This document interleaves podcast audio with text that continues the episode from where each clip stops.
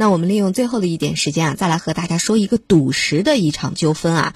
一刀穷，一刀富，一刀披麻布，这句话形容赌石风险究竟有多大的一个俗语啊？可能有一些朋友是听过的。那么宋女士网购翡翠原石制作手镯之后，对于这句话体会的是更加清晰了。他向法院起诉说，说他网购了翡翠原石，并且进行加工之后，收到的手镯却都是残次品，因此要求电商平台的商家进行三倍赔偿。通州法院就审理了这样的一个案子啊，究竟法院会怎么判呢？我们接下来就来详细了解一下宋女士她的这个赌石所引发的这场纠纷。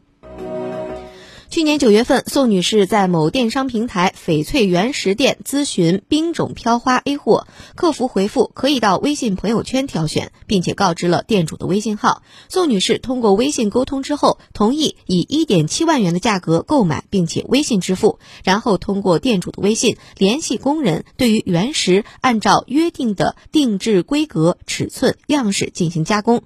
而当收到加工之后的成品的时候，宋女士才发现五个手镯当中的四个是有裂痕的残次品。宋女士怀疑店主以次充好，要求退货退款。店主则表示啊，宋女士购买原石这是一种赌石行为，这是一种特殊的交易方式，应当遵循翡翠行业的惯例以及交易的规则。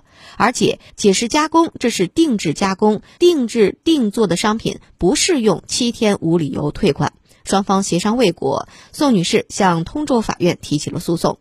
法院经过审理之后认为，双方争议的一个核心焦点就是交易原石及再加工的过程当中是否存在着欺诈。宋女士就认为，说店主以网店宣传为诱饵，诱导消费者脱离平台网络的监管，从而拒绝七天无理由退款，这就是商业欺诈。法院查明的事实则显示啊，店主提交了双方以及宋女士与加工工人的微信聊天记录，显示店主在交易之前已经告知了，因为看不到里面的裂痕，购买翡翠原石是具有赌性的。在此情形之下，双方进行原石买卖，不能认定为欺诈。此外呢，宋女士与加工师傅的聊天记录也显示了，双方在加工的过程当中，对于原石的切片、切手镯柄以及手镯规格、尺寸等等，一直都在进行沟通和确认，也不能够认定存在着欺诈。因此，对于宋女士以欺诈为由要求退货退款，并且三倍赔偿的主张，最终法院是没有支持。那接下来我们就来听一听刘小龙律师对于这个案子的分析和点评。您觉得店家构不构成欺诈呢？您怎么看赌石这样的一个特殊的交易方式呢？首先，咱们先要界定一下什么是欺诈啊？欺诈呢，尤其是在咱们消法当中，对于这个欺诈的描述是什么呢？就是隐瞒，故意隐瞒，所以是故意隐瞒重要的事实，或者是捏造事实。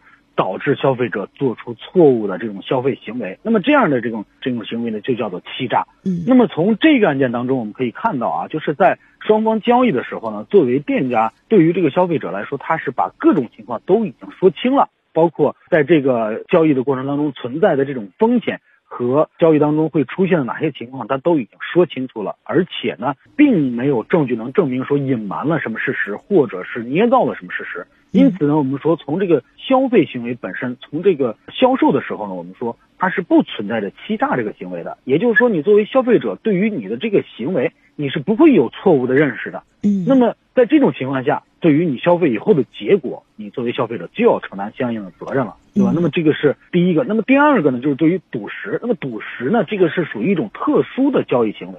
那么它这个里边存在着一种。机会的投资，对吧？那么可能我这个呃通过赌石，我获得一个非常好的这种原石的材料，那么可以得到很高价值的这种这种玉石或者是玉石的制品，对吧？但是也存在着说，呃，因为本身这个原石的这个呃内内内在的问题，可能导致了你这个呃玉石制品的这种价值是严重降低。那么也就是说。本身在缔结这种合同的时候，它就是有风险的，而这种风险作为参与赌石的人来说，他是应当知道的。嗯，而且在哎这个案件当中呢，商家又是已经明确的说明了这种情况，所以我我我们说呢，这种赌石情况、赌石行为呢本身这个并不违反法律规定啊，这个是受到法律的保护的。同时呢，作为这个参与赌石的这个双方呢。他都应当对自己的行为以及产生的后果要承担相应的责任。那么不能说产生到出现了一些这个不利后果的时候，你就去否认了你的这种意思表示，这个是不行的。嗯嗯啊，